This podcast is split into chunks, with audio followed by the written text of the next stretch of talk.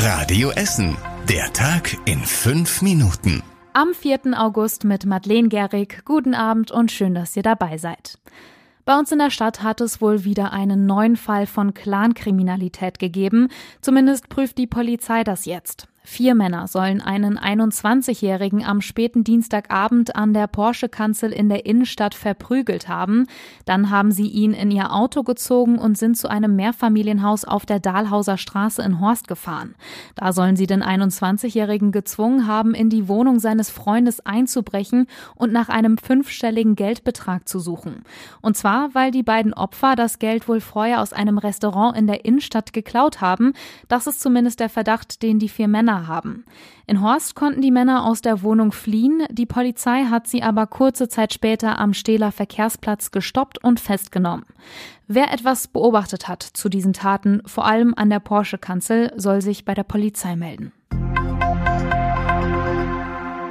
Das Stüsselhaus in Rüttenscheid stand ja in den letzten Jahren zum großen Teil leer und hat vor sich hin vegetiert. Damit soll bald Schluss sein. Das ehemalige Möbelhaus an der Ecke Rüttenscheider Straße, Martinstraße, Wemenkamp soll komplett kernsaniert und neu vermietet werden. Einen ersten Mieter gibt es schon. Im Frühjahr nächsten Jahres zieht eine Hotelkette ein und bietet dann 40 Zimmer in Rüttenscheid an. Die Universität Duisburg-Essen bekommt ein neues, nachhaltiges Parkhaus. Die ersten Teile stehen schon am Reckhammer Weg im Nordviertel, nämlich zwei Türme für das Treppenhaus. Das Dach soll, sobald es fertig ist, begrünt werden. Da ist dann Platz für Pflanzen und Insekten und auch eine Photovoltaikanlage soll noch draufkommen.